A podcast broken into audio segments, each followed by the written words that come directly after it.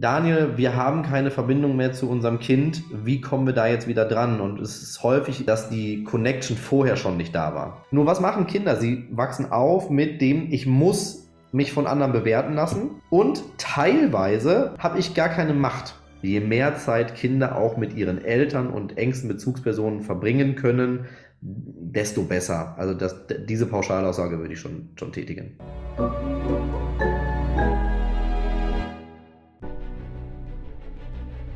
Willkommen bei dem Podcast von Die Köpfe der Genies.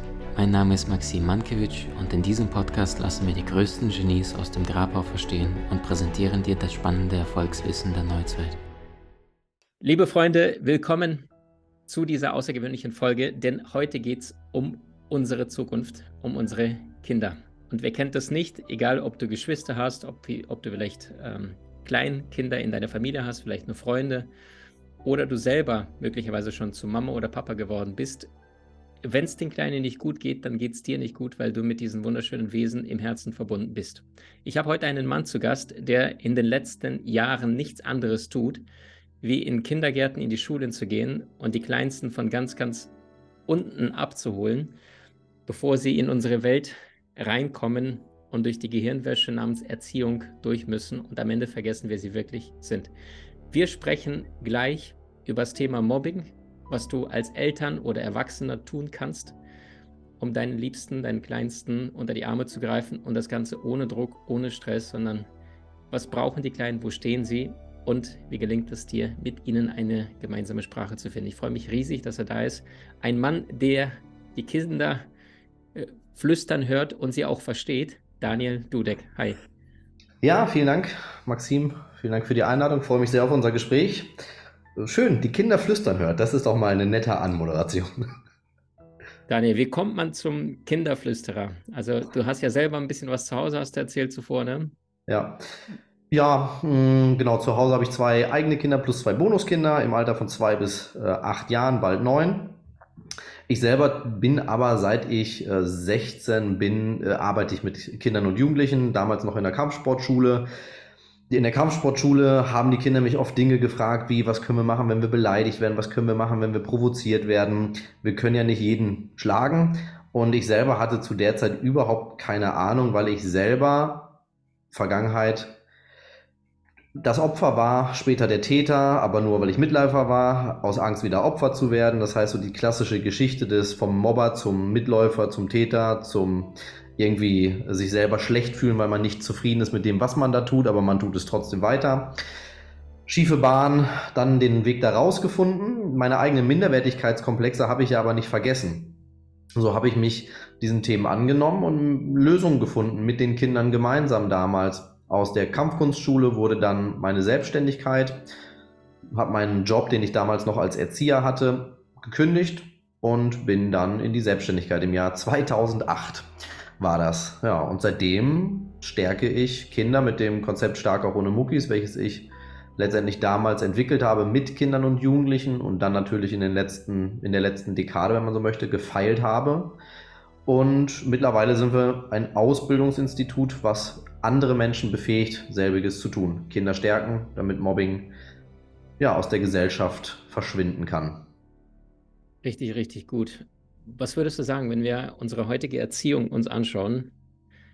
Was passiert da? Also was, angenommen, du bist jetzt äh, hier, äh, darfst mit dem Bundeskanzler persönlich rein und dann sagt er, alles, was Sie gleich erzählen, Herr Dudek, werden wir zumindest zwei Drittel, wenn nicht 80 Prozent umsetzen. Was läuft da schief und was wären deine ersten Vorschläge? Ja, vielen Dank, Herr Bundeskanzler, dass ich das Wort ergreifen darf. Und äh, fangen wir vorne an. Wir müssen systemisch anfangen, einiges zu ändern. Ich habe nicht so viel Zeit, deswegen komme ich direkt zum Punkt. Da läuft wirklich geräumig äh, fast alles schief, was schief laufen kann. Das heißt, hier müssen erstmal Rahmenbedingungen von Ihnen geschaffen werden, die diesem ganzen System äh, von Grund auf eine Revolution ermöglichen. Solange Sie nicht dazu bereit sind, aus oberster Ebene da was zu tun, sehe ich es aus der unteren Ebene als schwierig. Also kriegen Sie sich bitte mal endlich in den Griff und setzen Sie die Kinder an erste Stelle und reden Sie nicht nur davon. Zweiter Punkt, wenn wir in der ähm, großen Ebene was verändern, müssten die Ausbildungen verändert werden. Das heißt, die Ausbildung zum Erzieher müsste anders gestrukturiert werden. Die Investition in diese Einrichtung müsste anders strukturiert werden und vor allem müsste das Lehramtsstudium dringend verändert werden, denn äh, hier gibt es einen großen Handlungsbedarf, ähm, dass die Leute, die dort arbeiten, erkennen, dass sie nicht nur einen Lehrauftrag haben, sondern einen Erziehungsauftrag. Wir müssten flächendeckend Eltern helfen, zu erkennen, wie wichtig ihre Aufgabe ist und dort Unterstützung bieten. Wir brauchen flächendeckend äh, mehr Personal in Jugendämtern, in Stellen, die für Eltern da sind. Und das Thema Coaching und Training für Kinder und Jugendliche sollte den Anschein, dass das etwas ähm, ist, was man nicht braucht, verlieren können über große Marketingkampagnen, die auch von Ihnen bezahlt werden als Bundesregierung. Also lassen Sie uns anfangen. Jetzt ist die Zeit. Wir stehen Ihnen da gerne zur Seite. Ich helfe Ihnen da. Das wäre also der Bundeskanzler. Den Bundeskanzler würde ich auf oberster Ebene äh, probieren, in das System zu holen, weil das System ist einfach ähm, ein, ein, eine Sache, die nicht mehr funktioniert. Wenn wir überlegen, dass sich alles verändert hat von damals auf heute, wie wir, äh, wie, wie Industrie funktioniert, wie miteinander Leben funktioniert, wie äh, Kommunikation funktioniert, aber in Schulen sitzen die immer noch in Reihen und werden teils frontal unterrichtet. Da merkt man ja, dass da wirklich alles noch in der Vergangenheit steht. Wir haben viele Lehrer und Lehrerinnen bei uns in den Ausbildungen äh, und auch in Fortbildungen, die sagen, ich kann nicht mehr in diesem System arbeiten, weil da einfach ganz viel nicht zum Kindeswohl hin gemacht wird. Aber sie sagen auch, meine Kolleginnen und Kollegen können da auch nichts für, die sind auch ähm, letztendlich System, ähm, im System gefangen. Du hast gerade gesagt, ähm, äh, gefangen in der Gehirnwäsche, die man Erziehung nennt. Man könnte auch sagen, gefangen in der Gehirnwäsche, die man ähm, Ausbildung und Studium nennt. Also da werden halt Dinge äh, gelehrt und da werden Dinge gemacht, die nicht dazu führen, dass die Lehrerinnen und Lehrer das Handwerkzeug haben, was sie bräuchten, um die Kinder wirklich zu unterstützen. Also auf großer Ebene vom Bundeskanzler würde ich erwarten, dass er ähm, mit mir, wenn ich das könnte, sich hinsetzt und das wirklich mal anschaut und mal das Ego fallen lässt Ego ist ein großes Thema in dieser ganzen Geschichte, weil sie sind ja alle studiert, sie sind ja alle Akademiker. Und was hat ihnen denn jemand zu sagen, der ja nicht studiert ist, aber dass der jemand, der nicht studiert hat, vielleicht mehr an der Basis ist und Dinge anders erkennt, weil die Gehirnwäsche nicht so fortgeschritten ist, das wird ähm, teils vehement auch innerhalb des Systems abgeblockt. Also nicht nur von oben, sondern auch ähm, in den Ebenen, wo es, wo gearbeitet wird ein riesiges Thema, da könnten wir stundenlang drüber reden. Ähm, wir probieren in vielen Schulen, mit denen wir arbeiten, mittlerweile nicht mehr nur Fortbildung zu machen, sondern zu sagen, entweder ihr nehmt uns wirklich mit rein und holt euch jetzt Gelder von wo auch immer, wir unterstützen euch Gelder zu bekommen und wir machen wirklich einen kulturellen Wandel in eurer Schule. Wir begleiten den. Und da kann ich dir sagen, da sind häufig, das soll kein Lehrerbashing sein, bitte richtig verstehen, das sind häufig nicht die Schüler, die dem Wandel im Weg stehen, sondern es sind die Erwachsenen, die gebrainwashed sind, wie etwas zu sein hat. Also wir könnten, äh, wir müssten dringend in diese Richtung arbeiten. Das wäre der Bundeskanzler. Auf den Punkt. Was würdest du sagen, wenn wir jetzt mal in die Klasse reingehen? Also ich habe es tatsächlich auch am eigenen Leib erfahren. Zum einen, weil ich selbst erst im Alter von zwölf nach Deutschland kam ja. und vorher Russland, Ukraine, also dieses Schulsystem mhm. erlebt hatte und äh, gleichzeitig dann nach Deutschland kam. Und es ist auf der einen Seite war das sehr viel freier. Ja, ich weiß noch, ich musste da sitzen und äh, die Hände aufeinander legen auf dem Tisch und wenn du dich ja. meldest, dann meldest du dich so. Auf der anderen Seite es ist ja, wie du richtig sagst, vor 100 Jahren hatten wir das gleiche Schulsystem, Technologie schreitet voran, aber die Menschen, die Gehirnforschung wird irgendwie komplett vernachlässigt, was bei Bildung angeht. Also das ist nicht das entdeckende Lernen, sondern der Lehrer gibt es einem vor und sagt, äh, lerne die stupiden Daten auswendig und das ist ja nichts, was fürs Gehirn sexy ist. Was denkst du, was muss innerhalb des Raumes passieren? Jetzt unabhängig davon, dass Kids miteinander in Konflikte gehen, das schauen wir uns ja. gleich an. Äh, also, also müssten die alle in einem Kreis sitzen, müssten die Lehrer sagen, wir gehen davon aus, dass das eine mögliche Lösung ist, aber lasst uns das gemeinsam rausfinden. Es gibt ja schon auch, ähm, um, nachdem ich gerade mit dem Bundeskanzler gesprochen habe, um auch den Lehrern äh, quasi in der Ebene ein bisschen äh, auch äh, Support zu geben. Klingt jetzt ein bisschen widersprüchlich, aber da gibt es ja schon auch einige, die wirklich Gutes tun und auch Konzepte, die in die richtige Richtung gehen. Sprich, gemeinsames Lernen, ähm, kein Frontalunterricht mehr, sondern jeder wird an seinem Leistungsstand abgeholt. Aber trotzdem ist da wieder das Problem, selbst wenn diese Konzepte ziehen, du hast auf einer Schule oder in einer Schule alle Probleme der Gesellschaft geballt in einem Raum. Weil du jegliche Schicht, jegliche Problematik, jegliches gesellschaftliches Thema hast du da sitzen in Form eines Spiegels, ähm, der in diesem Fall das Kind ist. Und sie geben ja das gesellschaftliche, die gesellschaftliche Problematik häufig ungefiltert wieder, weil sie einfach nachahmen, was ihnen äh, ja, vorgelebt wird. Auf dem Schulhof in einer Pause hast du alle gesellschaftlichen Konflikte im Brennglas in 15 Minuten und hast dann zwei Lehrer, die das auffangen sollen. so die gesellschaftlichen Probleme, die wir hier draußen haben, schaffen Regierungen, äh, Behörden und äh, Politiker und äh, Aktivisten und engagierte Menschen nicht aufzufangen. Wir aber erwarten von Lehrern, dass sie das schaffen, in 15 Minuten alles aufzuklären. Es kann ja nicht funktionieren. Wir erwarten, dass eine Lehrerin im Klassenraum all diese Konflikte ähm, und Probleme und Herausforderungen mitmeistern kann zu dem Lerninhalt, den sie vermitteln soll. Das kann halt nicht funktionieren, weil da fehlt es häufig im Lehramtsstudium, so zumindest unsere Erfahrung, auch an Vermittlung dieser Dinge. So, das heißt, das ist wieder dieses Thema, wenn wir das System so schaffen, dass die Inhalte anders vermittelt werden, bräuchten wir trotzdem aber auch Personal, was den Rest auffangen könnte. Und dazu ist nicht immer nur ein höherer Personaldeckel nötig, sondern auch eine andere Entwicklung, also ähm, ähm, ähm Ausbildung der, der Leute. Was es auf jeden Fall bräuchte im Klassenraum, ist mehr Bewegung. Bewegung, ähm, äh, wenn du dich bewegst, bewegt sich was. Und wir wollen halt selbst in diesen, na, sagen wir mal, Lernformen, die dann schon etwas offener sind, ist es trotzdem, wir sitzen zusammen und wir erarbeiten uns das im Sitzen. Und wenn ihr euch bewegt, dann ist Unruhe und Unruhe stört meinen Alltag als Lehrkraft. Haltet doch bitte den Mund und arbeitet leise. Und wir kommen zum Beispiel in die Schule. Wir haben ein Programm, das ist der Spiel- und Bewegungstrainer. Dort bringen wir Leute in unserem Institut bei, rein über Bewegung zu lernen. Also wirklich alle Lerninhalte, die man vermitteln kann ohne Bewegung, werden in Bewegung übertragen, über bewegte Metaphern und ähnliches. Wenn wir das machen und Lehrer sich das anschauen, gibt es zwei Lager. Die einen, die sagen, das ist so krass, ich muss das in meinem Unterricht packen, das ist ja eine komplett neue Form des Lernens. Und die anderen sagen, das ist ja lächerlich, ich bin doch keine Bewegungstante. So, und da merkt man auch da schon wieder, du kannst jetzt was Gutes da reinbringen. Jetzt sehen wir, der Bundeskanzler wird das sagen, dann hat er aber immer noch mit der Ebene des Anwenders zu tun, wo dann auch wieder einige sagen, ich bin doch nicht bescheuert, ich werde doch nicht bezahlt dafür, dass ich mit den Kindern hier rumturne. Ich habe keine Sportlehrerausbildung gemacht und das hat einen Grund. Also es ist, also es ist nicht mal eben so gemacht, diesen Wandel hinzukriegen und deswegen sehe ich da eine große Pflicht von uns allen, immer wieder ähm, einfach dafür zu rebellieren, wenn man das so möchte, dass sich was ändern muss. Und wir können von innen heraus schon auch anfangen, weil die Lehrer, die dann was machen und diese Bewegung in den Unterricht bringen, die müssen dann standhaft bleiben, die müssen dann Haltung haben, weil, auch das erleben wir, sie machen das, sie haben Erfolge in ihrer Klasse, im Lehrerzimmer werden sie dann aber teilweise gemobbt, weil andere Lehrkräfte eben halt sagen, und, denkst du, bist jetzt was Besseres da mit deinen komischen Bewegungssachen? Das ist doch lächerlich. Machst dich doch zum Affen. Und jetzt müssen diese Lehrer, die probieren neu zu denken, ja nicht nur quasi für sich dieses Neue erstmal er, er, sich erschließen, und dann umsetzen, sondern sie müssen auch noch standhaft bleiben, während der Gegenwind aus dem Kollegium kommt. Und das ist super spannend, wenn man sich das mal so ein bisschen systemisch anguckt, dann sitzen dann da mal Eltern so, ne, oder wir sitzen jetzt hier im Podcast und sagen, ah, wir müssen mehr Bewegung da reinbringen. Aber was die da eigentlich leisten müssen, so in wie vielen Ebenen, das wird manchmal übersehen und deswegen will ich halt bei all dem, da kann was besser werden, auch einmal die Lanze brechen ähm, es gibt echt viele Lehrer mittlerweile, die probieren, was zu verändern, die haben aber wirklich hart zu kämpfen mit dem System, in dem sie sind.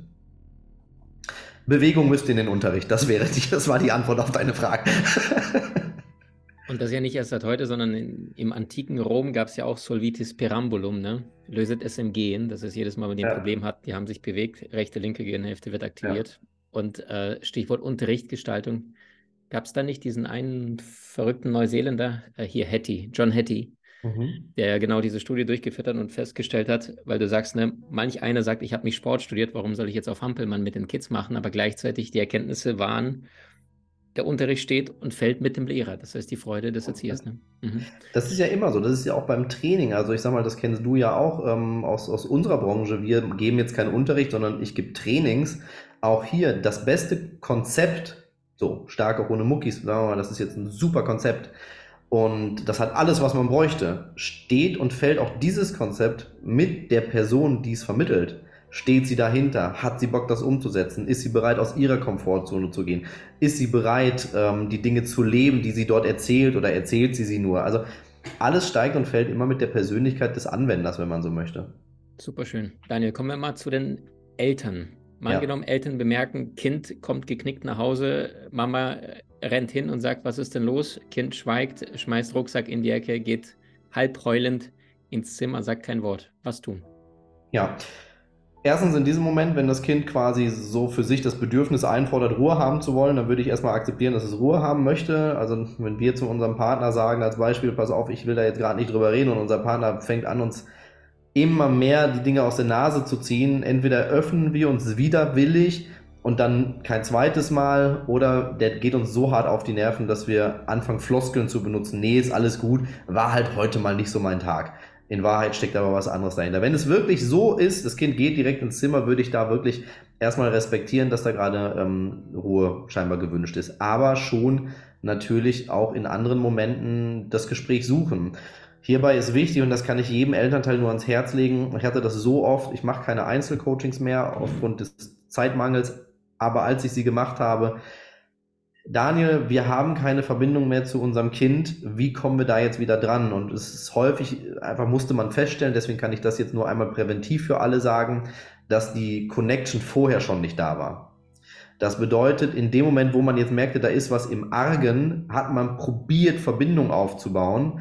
Aber dass man vier, fünf Jahre vorher, wo alles gut war, nie eine echte authentische Verbindung aufgebaut hat und sich mal wirklich interessiert hat, weil man eben halt doch viel am Handy war, arbeiten musste, sich in seinen Dingen verloren hatte und halt eher so oberflächlich mit dem Kind geredet hat über das Spielen, war es schwer ranzukommen. Also sprich, bleibt immer in Verbindung mit den Kindern.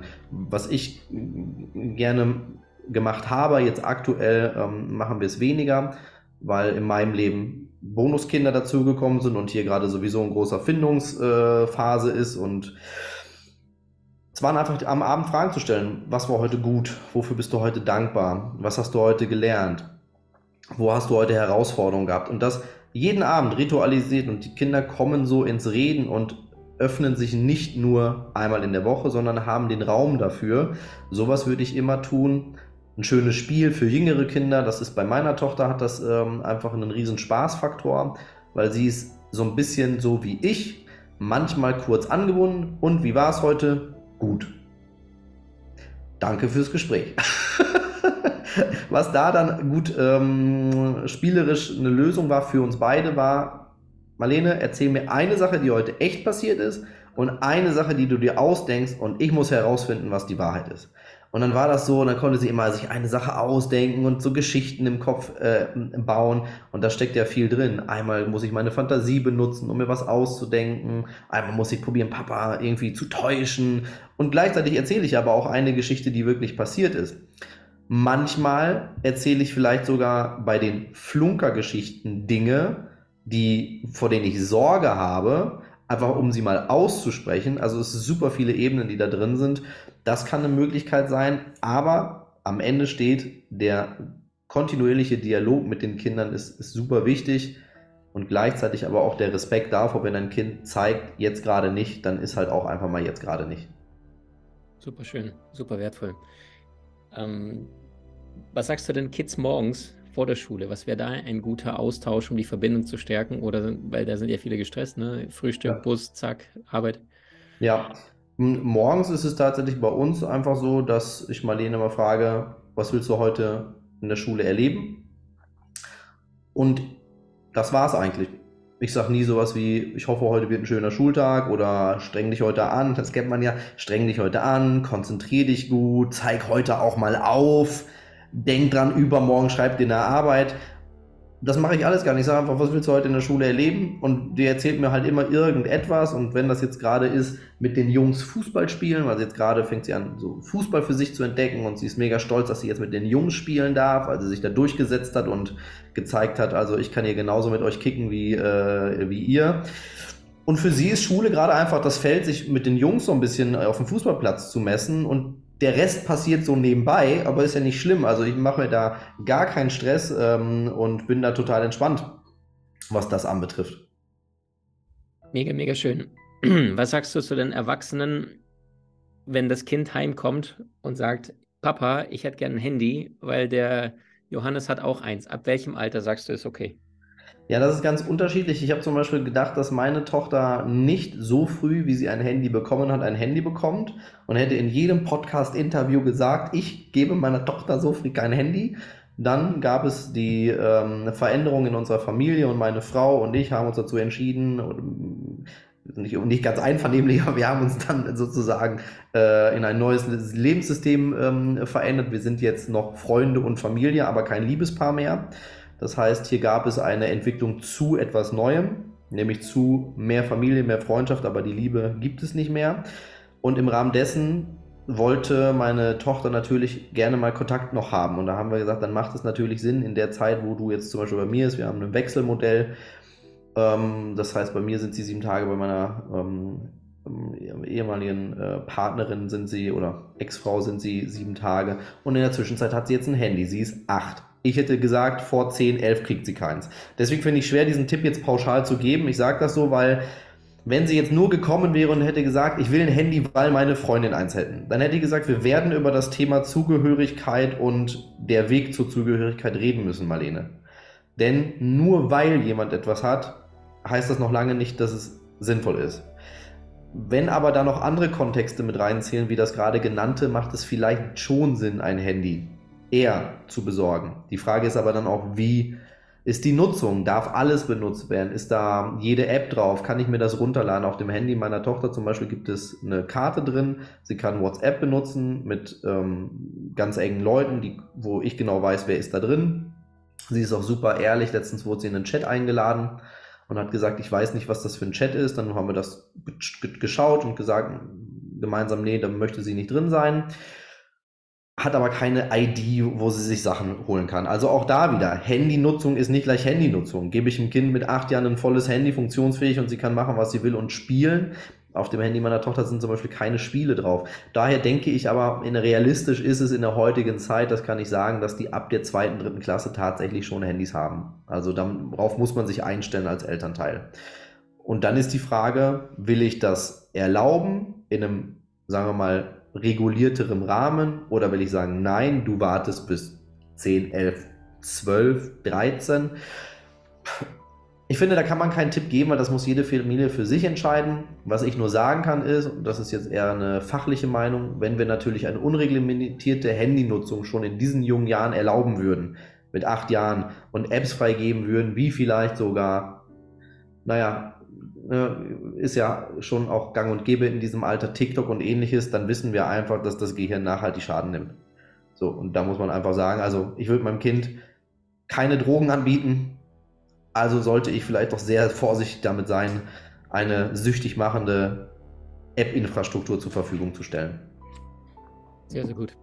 Äh, vielleicht der Hintergrund, ähm, weil die meisten Eltern ja gar nicht wissen, ich hatte jetzt neulich auch bei den Nachbarn äh, ein junges Mädel, zweieinhalb Jahre alt, und dann nach dem Kinderturnen äh, hockt sie im Auto und ist da 30 Minuten auf YouTube und guckt sich irgendwelche Cartoons an.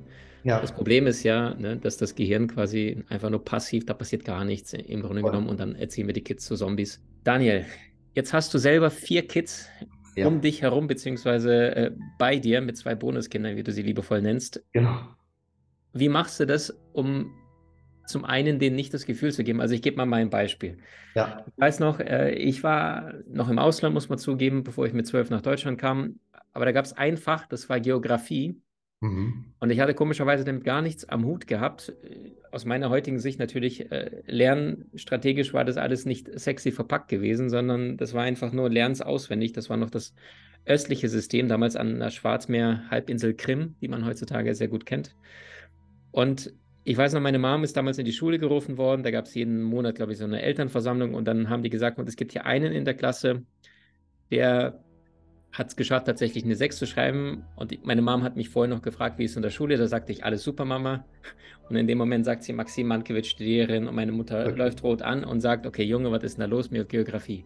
Und da weiß ich, bin ich mit zwölf nach Deutschland gekommen und hatte einen Stiefvater äh, aus Österreich, der die ganze Welt bereist hat mir die Bilder von Piranhas gezeigt hat, äh, Segelfliegen in Afrika, Australien, Aborigines, diese ganzen Klippenbesteigen und so weiter und mir quasi die Bilder und und ich weiß, danach war das mein liebstes Fach. Und das heißt, im Grunde genommen ist da ja, das eine ist, wie emotional sexy wird es beigebracht, aber das andere ist auch, wahrscheinlich hätten sie vor dem 12. Lebensjahr gesagt, okay, Geografie, äh, der wird mit, mit Reisen, damit hat der, der, Junge gar nichts am Hut. Später würden die sagen, das ist ja ein geborenes Naturtalent, weil ich konnte, glaube ich, alle Hauptstädte, habe mir ohne jemals dort gewesen zu sein, alle Flüsse, Größen, Stärken, alles auswendig gelernt mit Freude.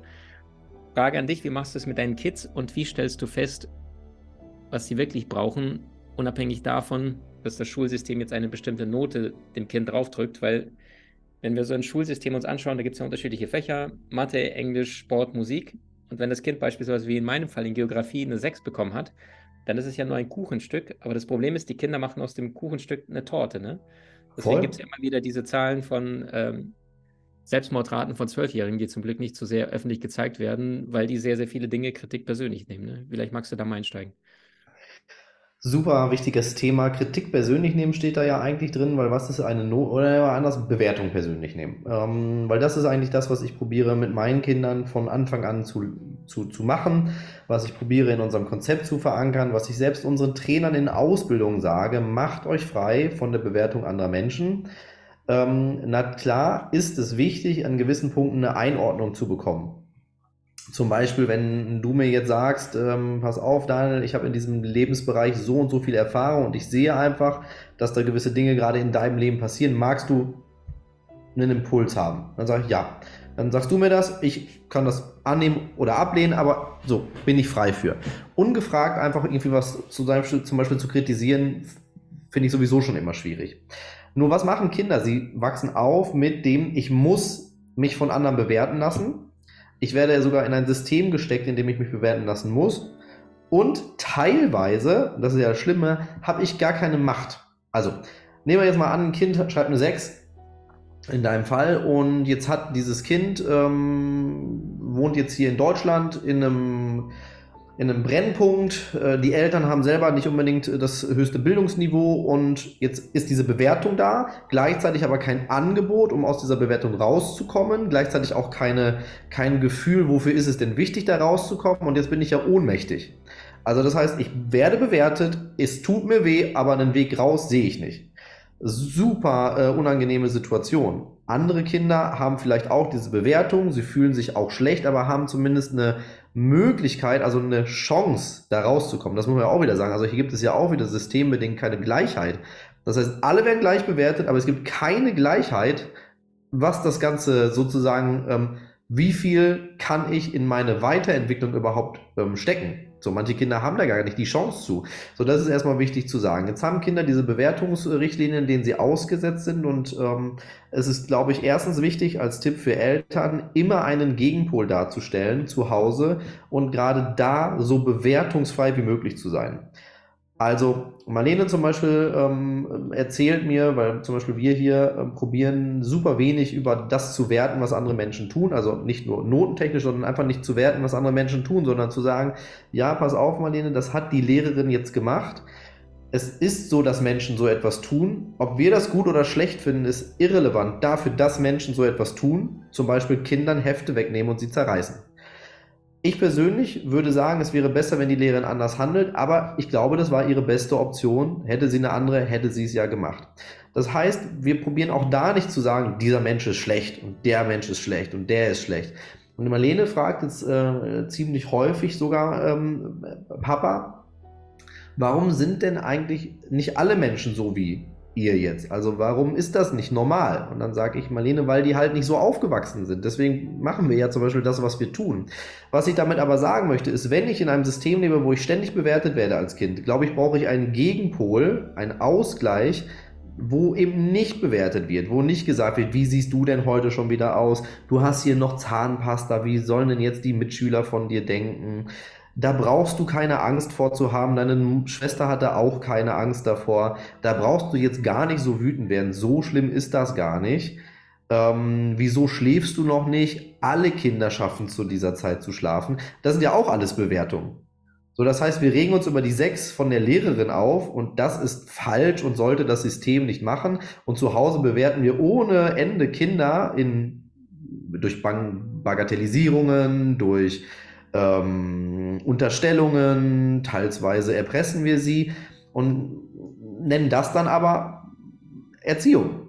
Und das kann ja nicht stimmen. Und deswegen, also am Ende, glaube ich, braucht es im Leben eine gewisse Balance. Äh, Licht und Schatten, alles äh, ist ja irgendwie da und wir haben immer beide Seiten. Und wenn wir sagen jetzt mal, der Schatten wäre die Bewertung, dieses Sechs, dieses einen Stempel aufdrücken, braucht es halt auf der anderen Seite so dieses Licht und dieses, äh, dieses so, ey, du bist gut, wie du bist und äh, ob du jetzt wütend bist oder nicht, das, ich werde das erstmal als Papa jetzt nicht bewerten, ich werde aber für dich da sein und dich begleiten dadurch. Weil dann können Kinder für sich erkennen und sage ich das, so sage ich das auch zum Beispiel meinen Kindern, Marlene, es gibt da draußen das in der Welt. Es gibt Menschen, die bewerten, die verurteilen, die erpressen, die ähm, in meiner Wahrnehmung Dinge tun, die andere verletzen könnten. Gleichzeitig gibt es aber auch Menschen, die das nicht tun und die probieren etwas anderes zu leben und du kannst dich jetzt einfach entscheiden, welchen Teil willst du für dich annehmen. Aber ich werde dir nicht erzählen, dass es die nicht gibt, weil die gibt's. So, das ist halt äh, am Ende aber vielleicht auch wichtig, sage ich mal, Lene, damit es ein Gleichgewicht gibt. Und äh, das nimmt sie so an. Also sprich, ähm, Kurzform ist, bildet, bietet einfach einen, einen Ausgleich um das in eine natürliche Balance zu bringen. Denn so zu tun oder zu sagen, die dürfen nicht bewerten und das ist alles falsch, ist ja schon wieder Bewertung. Also der Lehrer, der eine 6 gibt, der ist verkehrt, so wie er ist. Also gebe ich dem Lehrer innerlich eine 6. Während ich sage, er soll aber keine 6 verteilen. Also, das ist schon äh, auf eine gewisse Weise konträr ja dann. Und deswegen probieren, eine recht bewertungsfreie Welt ähm, zu erschaffen in unserer Familie. Und das bedeutet vor allem in meiner Wahrnehmung, Kindern keine Gefühle mehr abzusprechen und sie sein zu lassen, wie sie sind. Also, ich möchte so und so vor die Tür gehen, denn dann geh doch so vor die Tür. Wenn du dann von anderen bewertet wirst, musst du das wieder ertragen und aushalten und lernen, damit umzugehen. Aber ich werde jetzt nicht sagen, dass du falsch bist, wie du bist. Wenn du sagst, du möchtest äh, heute in diesem Verein anfangen und zwei, drei Wochen später merkst du, das ist nichts für dich, dann bewerte ich das nicht als du bist so disziplinlos und nichts bringst du zu Ende, sondern sage, ah, spannend, mein Kind ist auf dem Weg, sein Potenzial zu entfalten und sucht. Also werde ich doch diese Suche nach dem Abenteuer des Lebens nicht eingrenzen und sagen, nee, also du hast jetzt die Suche beendet, du bist fünf, du musst angekommen sein in deinem Leben und nun werd sesshaft im Fußball. Also Kinder, also wir wollen ja irgendwie, wir wollen Stimulanz, wir wollen Dominanz, wir wollen Balance oder Ausgeglichenheit und ich finde, alles darf da sein und ähm, wenn Kinder nach dem Abenteuer suchen und sich überall ausprobieren wollen, würde ich das nicht bewerten als mein Kind ist disziplinlos und sprunghaft, sondern ich würde es ähm, sehen als, es ist auf der Suche nach dem Abenteuer und es will ähm, einfach schauen, wo gehöre ich in diesem Leben hin. Ja, jetzt habe ich viel gesagt. Ich hoffe, ihr könnt da was rausnehmen. Klingt sehr, sehr gut. Also das heißt, du sagst, ähm, wenn das Kind Abenteuer sucht, dann absolut richtig, weil es wird noch früh genug die Flügel gestutzt kriegen, ne? In, im Arbeitsleben oder später hast du da 40-Stunden-Woche und das ganze Zeug. Ja, voll. Und ich glaube, alles, was in der Kindheit gesetzt wird, davon zehren wir unser ganzes Leben. Verletzte innere Kinder, wenn man so möchte, davon zehren wir im Negativen ein ganzes Leben. Weil wir immer wieder in Probleme hineinrutschen, in Selbstsabotage, weil da ein inneres Kind in uns schreit. Themen kommen immer wieder hoch, weil wir zehren aus der Kindheit, in dem Fall vielleicht von den Schatten der Kindheit. Und je mehr Licht wir, finde, so sehe ich das einfach in diese Kindheit hineingeben, desto länger sie zehren davon. Also ein komplett aufgeblühtes inneres Kind, was durch das Leben rennt, äh, das wird halt auch mit den Systemen, Dingen, die vielleicht nicht so rund laufen, besser umgehen können, weil es diesen Ausgleich aus sich selbst schafft. Ja, es ist Schatten hier irgendwie da und das ist gerade alles vielleicht nicht so cool und ja, wir finden das nicht richtig, wie das System läuft, aber wir leiden jetzt nicht äh, darunter und gehen auch in diese, ähm, sagen wir mal, diese leidvollere Energie, sondern wir sagen, ja, das ist echt nicht cool und äh, ich würde das auch jederzeit probieren, zu Rebel, also äh, ein Rebell zu sein und es zu verändern. Aber ich bin in meiner Kraft, weil ich habe so viel Licht getankt in der Kindheit und so viel Freude und Lebenspower äh, getankt, weil ich durfte halt sein und ähm, musste nicht, äh, also ich durfte sein, anstatt du musst dich benehmen. Also raus aus der Box. Das heißt, wenn du jetzt äh, heutzutage siehst, deine Tochter kommt nach Hause und die ist richtig wütend, dann mhm. fragst du eventuell nach, warum bist du wütend, aber du lässt dir ihre Emotionen zu und wertest nicht und sagst, sei nicht so laut oder sei nicht so wütend, sondern sagst, ich verstehe, dass du wütend bist. Also du gehst auf das Gefühl ein. Ja, genau. Ich sage, ähm, also es gibt zwei verschiedene Punkte. Einmal, finde ich, ähm, muss man, äh, grundsätzlich kann man jetzt erstmal den Pauschalsatz sagen, hör auf deine Gefühle. So, das finde ich jetzt erstmal richtig.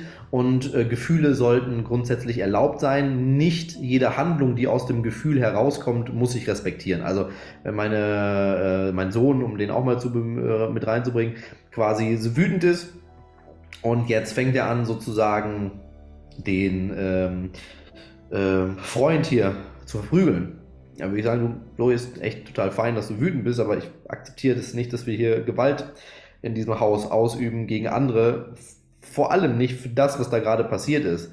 Hättest du ihn retten müssen, weil er angegriffen worden wäre und du hättest irgendwie jetzt hier Courage zeigen müssen und es wäre wirklich nur durch einen Akt von vielleicht auch einem gewisser robusteren Eingreifen wäre es möglich gewesen. Alles cool. So erkläre ich es jetzt dem Kind nicht nur, dass man es einmal auch hört jetzt als Erwachsener. Natürlich ist an manchen Stellen vielleicht auch ein robustes Eingreifen sinnvoll, aber wenn der dir ein Spielzeug wegnimmt, ist es nicht cool, den einen reinzuballern. Aber das Gefühl Wut ist okay. Gleichzeitig kann man aber auch äh, mal den Schritt weiter denken, weil ich denke, in deinem Podcast hören auch ähm, sehr viele Menschen zu, die sich sehr viel schon mit Persönlichkeitsentwicklung äh, beschäftigt haben. Wir sagen in unserer Szene ja immer, alle Gefühle sind erlaubt. Und das ist ja auch grundsätzlich richtig in meiner Welt. Die Frage ist aber, sind alle Gefühle zu der Zeit, wo sie auftreten, wirklich sinnvoll oder eine Kompensation für ein unterdrücktes Gefühl an einer anderen Stelle? Und anstatt dann immer zu sagen, hey, es ist total fein, dass du jetzt wütend bist und sozusagen zu sagen, alle Gefühle sind okay, ich habe Persönlichkeitsentwicklung gemacht, alle Gefühle sind okay, kann man auch mal hingucken. Also warum, als Beispiel, ist mein Kind wirklich in einem Wutmodus, der auf Stufe 10 ist, wenn es den Schuh nicht alleine ankriegt? Wo fehlt etwas im Leben dieses Kindes, das an, also, das, also wo ist etwas so verengt, dass an dieser Stelle für eine vermeintliche Kleinigkeit so ein Gefühl aufgeht. Also da ist irgendwas verschoben, da ist wieder irgendwas nicht in Balance und anstatt jetzt zu sagen, alle Gefühle sind okay, alles ist gut, lass es raus, kann man vielleicht auch mal für sich zumindest mal drüber nachdenken. Na, ganz logisch ist es nicht, dass für einen, ich krieg meinen Schuh nicht an, wirklich der Teufel aus dem Boden kommt, sondern vielleicht darf ich da gucken, wo habe ich äh, sozusagen, äh, ja, wenn man in diesem Bild des Teufels bleiben will, wo sind Dämonen in, in, in anderen Bereichen des Lebens vorhanden, die einfach ähm, dazu führen, dass pff, das hier so aufplatzt. Also wo sind Themen da? Und da müssen wir nicht tiefgehend psychologisch vorgehen, sondern einfach mal gucken, was fehlt meinem Kind? Und das kann man auch wieder je nach Alter besprechen oder, und das ist ja der Weg, den ich fahre, den Kindern einfach nicht so viel verbieten einfach mal machen lassen. Wir haben hier ein Fenster, ähm, das ist so ungefähr ein ja, Meter, Meter hoch, Meter 50. Da drauf, davor ist der Garagenhof und irgendwann kamen unsere Kinder auf die Idee, dürfen wir aus dem Fenster springen und aufs Sitzkissen im Garagenhof hüpfen. So, dann dachte ich natürlich im ersten Moment, wir sind ja alle irgendwie geprägt von unseren Eltern, boah, jetzt die Nachbarn und dann springen die hier aus dem Fenster und springen die Kinder, was ist? Und dann habe ich so zwei Sekunden gedacht, so, Mache ich das? Und dann dachte ich so, wo, wo bist du denn gerade angekommen, Daniel? Natürlich machen die das. Da kann überhaupt nichts passieren und sie können etwas rauslassen. Energie wird freigesetzt und wenn du Kindern halt, muss ich jetzt nicht aus dem Fenster springen lassen, aber was ich sagen möchte, wenn sie diesen Freiraum haben, sich erleben zu dürfen, was ja immer mehr unterdrückt wird, das ist ja früher schon mehr gewesen, aber wir unterdrücken immer mehr diese Lust am Abenteuer von Kindern, weil ja, es kann ja überall was passieren. Also sorry, das ist jetzt ironisch gewesen. Ähm, äh, überall kann was passieren. Wir überregulieren eine gesamte Gesellschaft, wir ähm, überregulieren die äh, Erziehung von Kindern und dann wundern wir uns, dass teilweise Gefühlsausbrüche an Stellen kommen, wo man sagen musste, das ergibt ja gar keinen Sinn und dann guckst du da hin und ich denke manchmal, wir sind alle verrückt geworden, aber wir sind ja auch verrückt geworden. Also wir werden verrückt, wir stehen nicht mehr an der Stelle, wo wir stehen sollten. Jemand rückt uns aus unserer Mitte raus und ähm, dann sagen wir, es ist ja alles so unordentlich, aber es ist ja auch alles verrückt worden. Es steht nichts an seinem Platz und wir müssen wieder ankommen, an dem Platz zu stehen, wo wir eigentlich hingehören und dazu müssen wir uns erleben dürfen. Und deswegen wäre der Appell, ähm, ja, alle Gefühle sind erlaubt und ich würde meiner Tochter auch sagen, hey, da darfst du wütend sein. Ich würde aber gucken, dass Kinder immer die Möglichkeit haben, alles auszuprobieren, alles zu erleben, was im Rahmen des Möglichen geht, damit nicht hier irgendwelche Themen so groß werden, äh, damit nicht hier so viel verengt wird, dass hier was aufploppt, sondern dass es in, im Gleichgewicht ist. Super schön, super, super wertvoll. Vielen Dank fürs Teilen. Also du sagst, seelische, emotional positive Dinge immer vor materiellen Sachen, ja, Gegenständen. Also das heißt im Zweifel, das ist ja auch so ein Thema, ne? Eltern kaufen eine schöne Couch und dann merken sie, das Kind hat dabei eine verrückte Idee damit. auch ja. da zu sagen, das wird vergehen, aber dieser gemeinsame Moment, den wirst du in deinem Grab wahrscheinlich noch im Herzen haben, wenn du dich daran erinnerst, die Emotionen, ne? die du. Voll, da hinten steht eine Couch, ja, so eine grüne, wie du, äh, du sehen kannst. Ähm, irgendwann hatten, ähm, hatte Jana und ich überlegt, wollen wir uns eine neue Couch holen? Und dann haben wir irgendwann gesagt, so, nein, wir haben vier Kinder im Alter von zwei bis neun. Diese Couch muss runtergerockt werden, so hart es geht, damit die hier Erlebnisse haben. Die springen darauf rum, die klettern darüber. Das Bild äh, ist, hat ein Künstler gemacht, das ist mir wirklich wichtig. Ähm, aber trotzdem auch da dürfen die darauf rum. Es gibt halt die klare ähm, Aufgabe, ihr müsst auf dieses Bild achten. Das ist mir wichtig. Aber auf der Couch lebt euch halt aus und erlebt was. Aber ich brauche den Respekt für dieses Bild. Und jetzt sind die super achtsam, aber trotzdem wild ohne Ende und können sich erleben. Und jetzt hätte ich natürlich auch eine teure Couch kaufen können und sagen können, guck mal, ne, das ist so wichtig und wir sind alle so eine tolle Familie und haben so eine teure Couch und dann darf da auf einmal kein Kind mehr auf die Couch. So, für was? Also, mhm. ja. Und schön, schaust du dir dein, dein, eigenes Sklavensystem zu Hause, ne? das, was in der Welt ja eh schon früh genug kommt. Voll, ja, richtig. Dann brauchst du dir eigenes Hamsterrad wieder, ja. Daniel, Frage. Was würdest du jetzt einer jungen Familie empfehlen, die vielleicht einen Säugling hat unter zwölf Monaten und das ist dann irgendwann zwei, drei? Es gibt ja schon Bundesländer, Bundesländer mittlerweile, da ist ja um, ähm, Kita-Pflicht. Also was ja. ist nach deinem Verstand, wo du sagst, sagst du, guck auf dein Kind oder sagst du, wenn es ideal Geld keine Rolle spielt, sondern es geht nur darum, dein Kind perfekt zu begleiten auf seinem Weg zum jugendlichen Erwachsenen werden. Ab welchem Alter was? Also von Kita, Waldorf, ähm, Kindergarten, was empfiehlst du wann? Ja, ein guter Punkt. Ähm, auch da, ähm, Kinder sind zu individuell, um zu sagen, das wäre richtig. Also es gibt Kinder, für die ist die Waldorfpädagogik super gut, ähm, weil sie eben halt diesen Kindern in ihrer Ausprägung etwas gibt, was sie brauchen. Es gibt aber auch Kinder, die gar nicht darin klarkommen und dann ähm, ist das halt auch, also so wie nicht jeder Buchhalter sein kann, so kann nicht jeder ein Social Media Creative ähm, Mensch werden. So, und nicht jeder wird ein Spitzenathlet und nicht jeder wird am Ende in einer Krippe mit Kindern arbeiten. Das heißt also auch die verschiedenen Pädagogik, also wir alle kommen, so ist meine Wahrnehmung, mit einer gewissen Beseelung auf die Welt. Also wir haben eh schon was mitgegeben und dann sind wir da und das da haben wir eine Aufgabe. So, damit geht es erstmal los. Und äh, vielleicht ist meine Aufgabe halt auch wirklich gar nicht äh, mit Waldorfpädagogik ähm, äh, untermauerbar, sagen wir mal. Also das ist nicht meine Aufgabe. Ich muss ja jetzt nicht so hier äh, diese ganzen Sachen machen. Meine Seele langweilt sich einfach und denkt sich, warum soll ich tanzen? Also ich habe echt was anderes vor. Ich, ich habe eine Aufgabe zu erledigen, was ja auch gar nicht schlimm wäre, ist ja nicht zu bewerten bewerten. Also warum soll man das jetzt bewerten? Sondern du hast halt gerade keinen Bock auf Waldorfpädagogik aus irgendwelchen guten Gründen. So, was ich also sagen möchte, ist, man müsste eigentlich viel, also dass es diese verschiedenen Formen gibt, ist erstmal gut. Und ich müsste mit meinem Kind schauen, was ist das Richtige. Es gibt zum Beispiel meine Kinder, ähm, für die, die sind ähm, beide mit zwei in die Kita gekommen. Das heißt, die waren ja, zweieinhalb, glaube ich sogar. Ähm, das heißt, die waren im Vergleich heutzutage ja schon relativ spät in die Kita gekommen. Viele kommen drei, war sogar ähm, äh, Flori. Das bedeutet, die waren recht lange zu Hause im Vergleich zu vielen, die ja jetzt mit neun Monaten in die, in die, in die, ähm, in die, äh, in die, in die Kita kommen. Aber auch da, bei Flori zum Glaub, ja, das war Flori, da haben wir gesagt, das ist jetzt auch echt super wichtig, dass der kommt. Der wollte, der hat danach gegiert, da reinzukommen.